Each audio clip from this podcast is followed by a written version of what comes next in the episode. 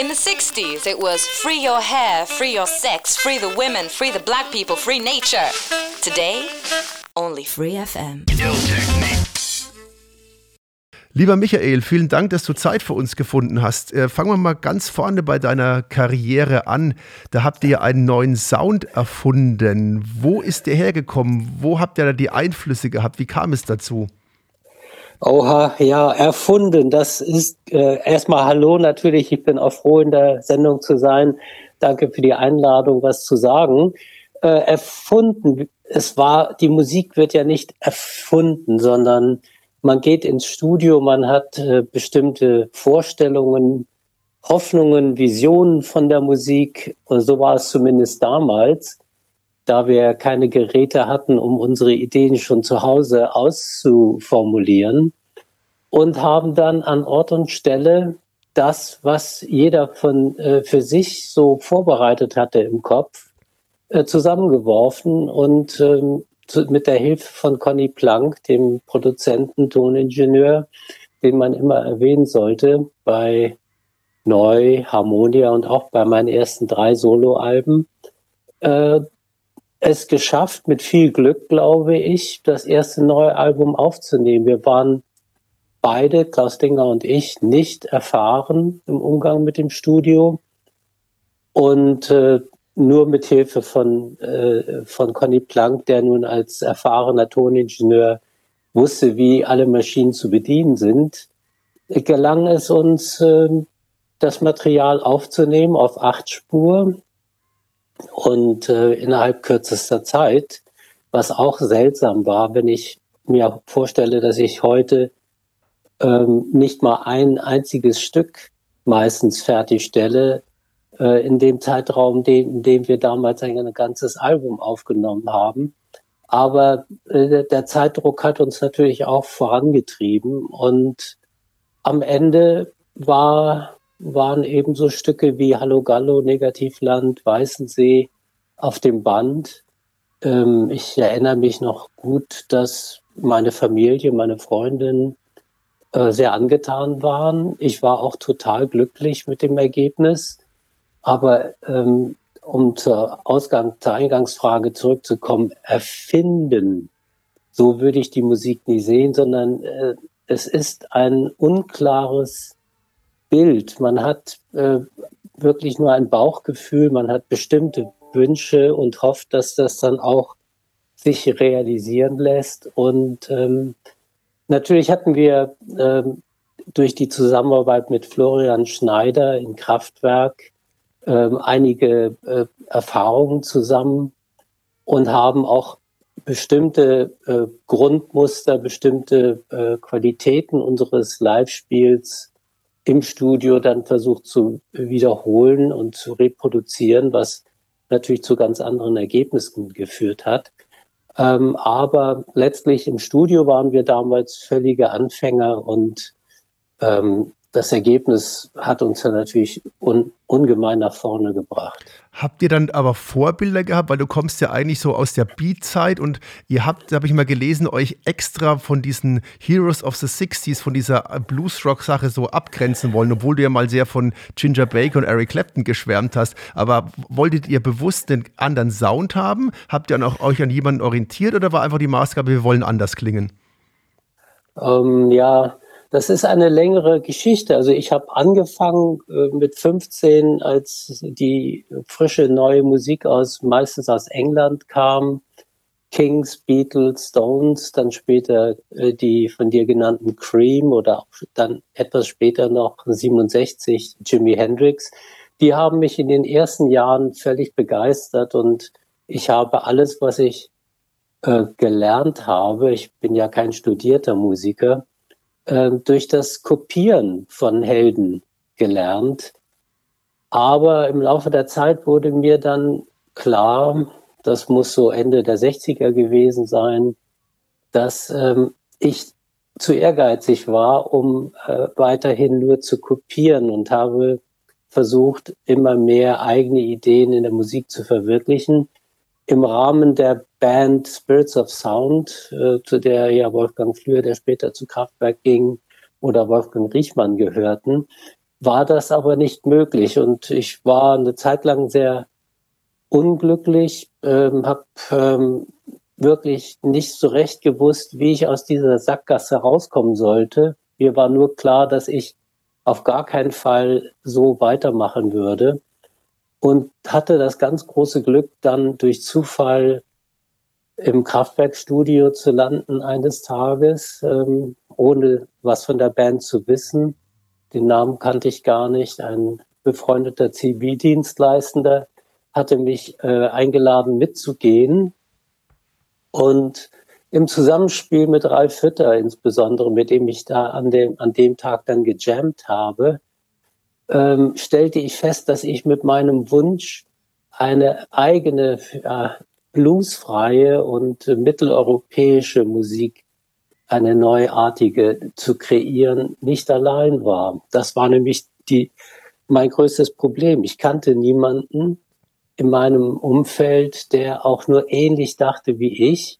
Es ging darum, diese äh, angloamerikanischen Musikstrukturen hinter mir zu lassen, zu überwinden und mit äh, neuen Bausteinen, kleinen musikalischen Bausteinen, die eher mit meinen äh, mitteleuropäischen Musikwurzeln zu tun hatten, ähm, etwas Neues zu kreieren. Und das war dieser ganz besondere Tag im Zusammenspiel mit Ralf Hütter, an dem mir und auch den anderen, Florian Schneider und Klaus Dinger, hatten, waren äh, zugegen, haben aber nur zugehört. Und es war klar, allen klar, dass da etwas Besonderes, eine besondere Übereinstimmung in der Luft lag, musikalisch.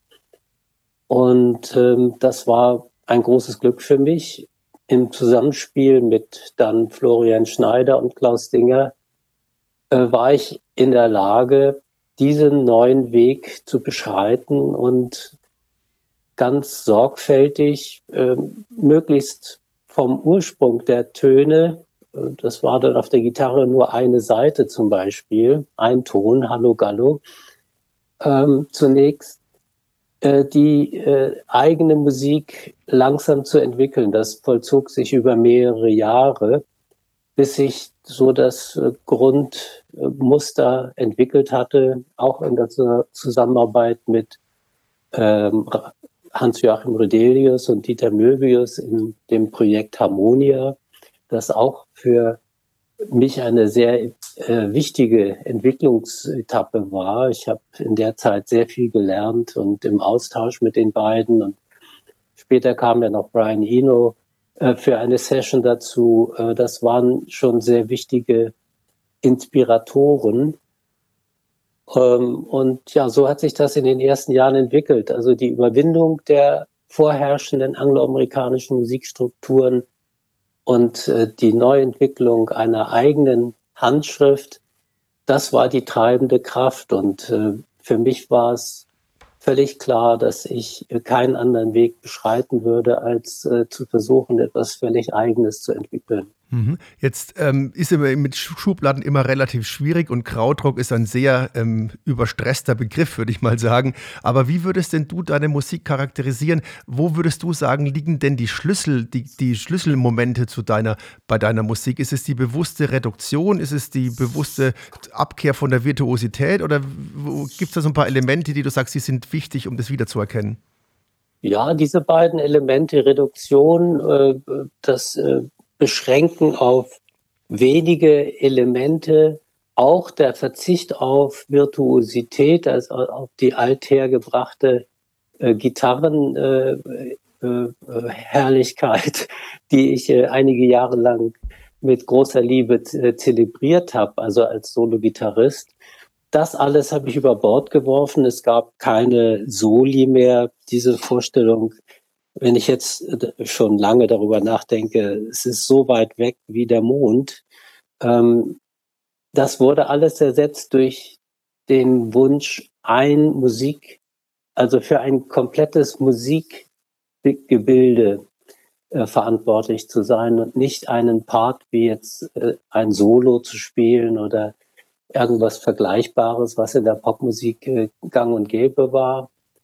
Ähm, das waren die, ja, das waren zumindest einige Elemente der, der Ideen, die wir entwickelt haben. Ich habe das ja nicht alleine gemacht, sagte ich ja schon im Austausch mit Klaus Dinger in Neu, mit Rödelius und Möbius in Harmonia, äh, auch mit der Hilfe von äh, Jackie Liebezeit, der mich bei meinen ersten drei Soloalben begleitet hat und in der Zusammenarbeit mit Conny, Plank, der auf ganz wunderbare Weise äh, es verstand, meine krausen Ideen ähm, so zu organisieren, dass sie ähm, für andere auch nachvollziehbar waren. Also das waren sind ist ein Teamwork natürlich gewesen ähm, und dass ich ich denke, das ist das Entscheidende.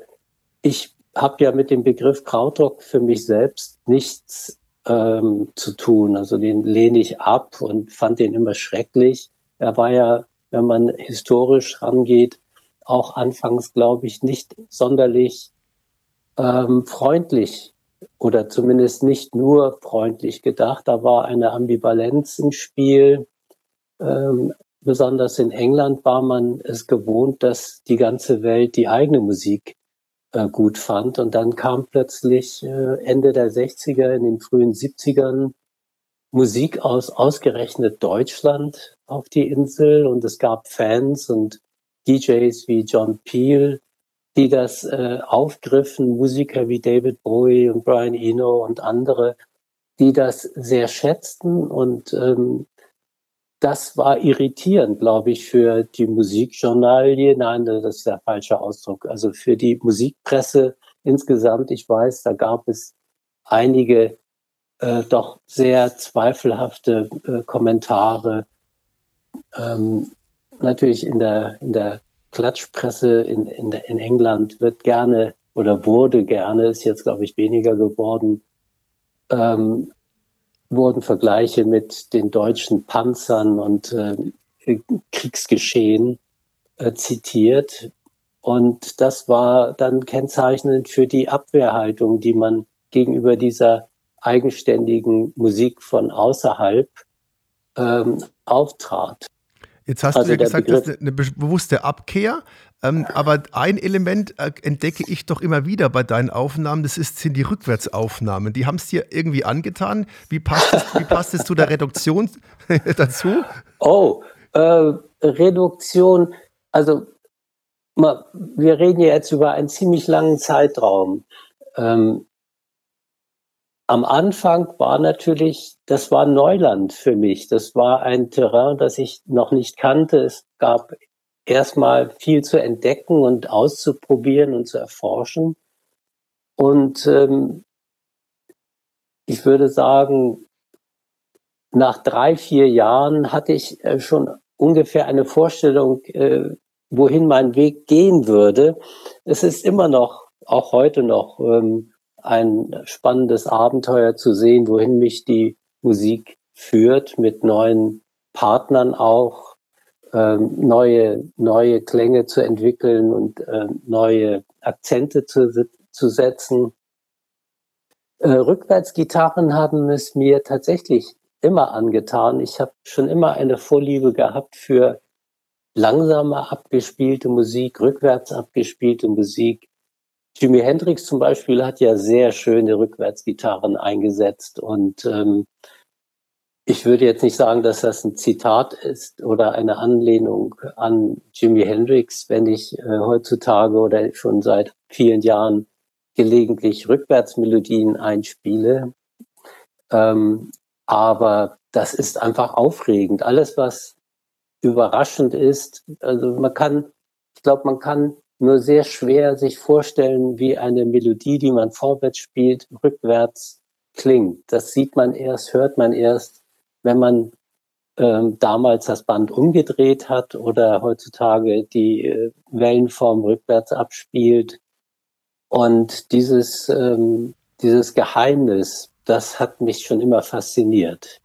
Was ich noch wissen will von dem Musiker generell, hörst du eigentlich auch andere Musik? Bist du da inspiriert? Nimmst du das wahr oder ist in deinem Kopf nur Platz für deine Sachen? Oder kannst du auch dich wirklich hinsetzen, andere Musik hören und es genießend hören?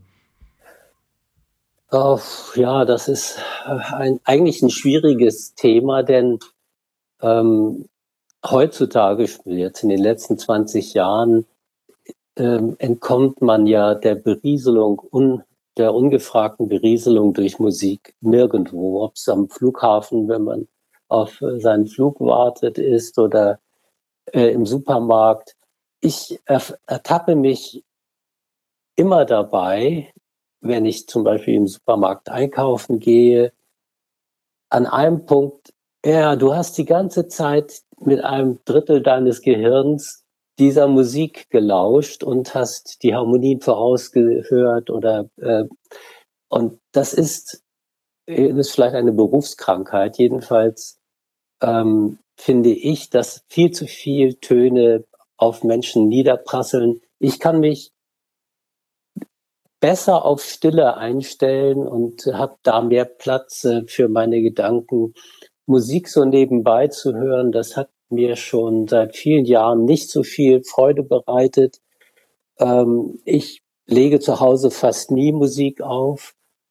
Dafür gibt es dann Phasen, in denen ich durch Zufall auf irgendeine Musik stoße, die mich völlig fasziniert und in die ich dann eintauche eine Zeit lang, das kann klassische Musik sein, Folk, Volksmusik oder auch äh, vielleicht mal was aus der Popwelt, experimentelle Musik. Und dann ist es auch wieder gut. Und dann äh, freue ich mich über Stille und finde Stille keineswegs äh, irritierend, sondern eher befreiend. Die Abwesenheit von ungefragter Geräuschberieselung. Wo entsteht deine Musik? Was treibt dich an, immer wieder Neues produzieren? Du bist ja jetzt gerade auch aktuell wieder dabei. Wo kommt es her aus dir raus? Wenn ich das wüsste. Ähm, ich weiß es nicht und ich glaube, ich will es auch gar nicht wissen, wenn ich die Möglichkeit hätte herauszufinden, wie ich Kreativität äh, triggern könnte bei mir. Äh, das wäre eine so große Versuchung. Ich weiß es nicht. Ähm, es ist natürlich ein ein großes Wel eine große Welt an Tönen und Erfahrungen, an Erinnerungen, die man, die man hat. Ähm, und was dann in einem bestimmten Augenblick ein äh, beflügelt zu reagieren. Ich habe kürzlich für, für ein Projekt, das sich mit der Musik von Dieter Möbius auseinandersetzt in Amerika, meinem verstorbenen äh, Harmonia-Kollegen und Freund, ähm, ein Stück beigesteuert und ich weiß, dass das waren ganz eigenartige fließende Momente, in denen wie von selbst Melodien äh, plötzlich in meiner Gitarre waren und ähm, so schnell konnte ich gar nicht denken und ich wollte auch gar nicht denken. Ähm, das sind das sind glückliche Momente, wenn einem so etwas widerfährt. Es ist nicht immer so. Es gibt auch Tage, da möchte man etwas erzwingen und es gelingt gar nichts, äh, zumindest nichts, was einen selbst begeistert. Das, darum geht's hier letztlich immer. Ähm, ähm, und an guten, in guten Momenten ist plötzlich irgendeine Verbindung da. Ob das jetzt, ähm, das hat was mit Gefühlen zu tun, mit, äh, äh mit einer bestimmten Geistesverfassung, Einstellung vielleicht auch. Natürlich in, der, in diesem Projekt äh, rund um die Musik von Dieter Möbius war das auch, waren das Gedanken an meinen äh, Freund ähm, und Mitstreiter. Das war natürlich, es war ein wunderbares Projekt, das mich nochmal sehr nah mit ihm verbunden hat. Wir haben zusammen sehr schöne, wichtige Arbeiten gemacht, damals in Harmonia und auch in späteren Jahren noch Tourneen zusammen gemacht. Ähm, aber woher diese Momente kommen und warum sie kommen und wann sie kommen, das sind für mich äh, völlig ungeklärte äh, Fragen. Ich, ich akzeptiere einfach am besten das, was passiert. Also entweder gelingt es, etwas zu kreieren, oder man sagt, na, dann gehe ich vielleicht besser spazieren oder mache irgendetwas anderes und versuche mein Glück an einem anderen Tag. Abschließend nochmal eine lokale Frage, weil wir sind ja hier in Ulm. Hattest du mal mit Helmut Hattler oder mit Kran eine Begegnung zusammen gespielt oder seid ihr in euren Karrieren, habt euch aneinander vorbei entwickelt? Ähm, Harmonia und Kran äh, lebten und wirkten gar nicht so weit voneinander entfernt im Weserbergland. Ich glaube, das waren vielleicht 40 Kilometer. Und ich erinnere mich, dass wir mal zusammen Fußball gespielt haben. Da gab es ein großes Fest bei Kran. Conny Plank war auch da. Ähm, und ähm, Kran hat, die Band hat auch, oder einige Musiker haben bei uns auf unseren Festen äh, gespielt. Also es gab durchaus Begegnungen. Äh, Dieter Mübes hat, ich glaube, mit zwei Mitgliedern von Kran auch äh, ein Musikprojekt realisiert ähm, nach dem Ende von Harmonia. Also wir waren uns durchaus, wir sind uns bekannt. Ich habe jetzt die Kran-Musiker schon seit vielen Jahren nicht mehr getroffen, aber so aus der Ferne, man würde sich, glaube ich, dann doch immer wieder erkennen und äh, erinnern gerne erinnern.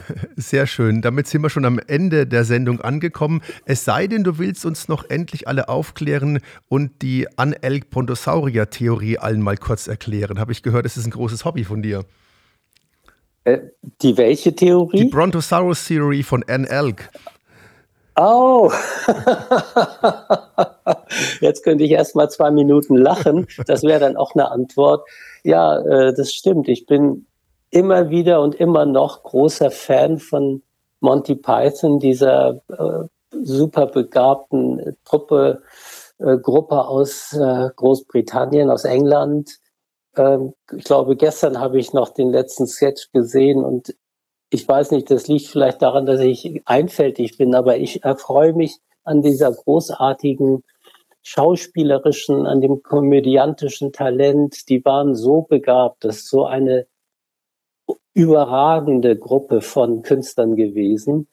Und äh, dieser Sketch, in dem John Cleese mit ähm, äh, Graham Chapman ähm, die Theorie von Miss Anne Elk ähm, bespricht, das ist natürlich wunderbar. Also die, die Theorie, die sie dann nach langen Anläufen vorträgt, ist, dass die, ähm, die, die Dinosaurier, Brontosaurier an einem Ende dünn waren, in der Mitte viel, viel dicker und am anderen Ende wieder ganz dünn. Und das war ihre Theorie und die, das war ihr Eigentum. Natürlich ist das überhaupt nicht komisch, wenn ich das jetzt so auf Deutsch vortrage. Aber ähm, wenn man für englischen Humor aus der Zeit und auch für die Sprache ein Gespür hat, eine, eine Freude daran hat, kann ich nur jedem empfehlen, mal äh, Monty Python aufzurufen. Ähm, die haben eine so große Bandbreite an hervorragenden, vor allen Dingen die Sketches äh, finde ich großartig und auch den Film Das Leben des Brian hat großartige Szenen. Ähm, so etwas kommt so schnell nicht wieder. So eine begabte Gruppe ähm, an Talenten, an vielfältigen, vielfältigen Talenten äh, ist etwas ein, ein, ein großer Glücksfall. Vielfältiges Talent trifft ja auch auf dich zu. Ich bedanke mich sehr herzlich, lieber Michael Rother, dass du Zeit gehabt hast für uns in den 20 Minuten für Radio Free FM einen kleinen Beitrag zu machen. Vielen herzlichen Dank. Wir wünschen dir natürlich äh, viel Erfolg und alles Gute und hoffentlich sieht man dich auch demnächst mal wieder live. Du spielst ja gerne live, wenn es wieder Corona-mäßig funktioniert. Dann hoffen wir dich wieder live auf der Bühne zu sehen. Vielen herzlichen Dank für das Interview. Ich danke euch und äh, alles Gute. Äh, vielleicht sehen wir uns bald live. Du hast völlig recht, die Corona-Lage ist noch unklar. Die, man kann eigentlich nur das Beste hoffen, aber ähm, man muss realistisch bleiben und vorsichtig bleiben und sich impfen lassen. Free FM.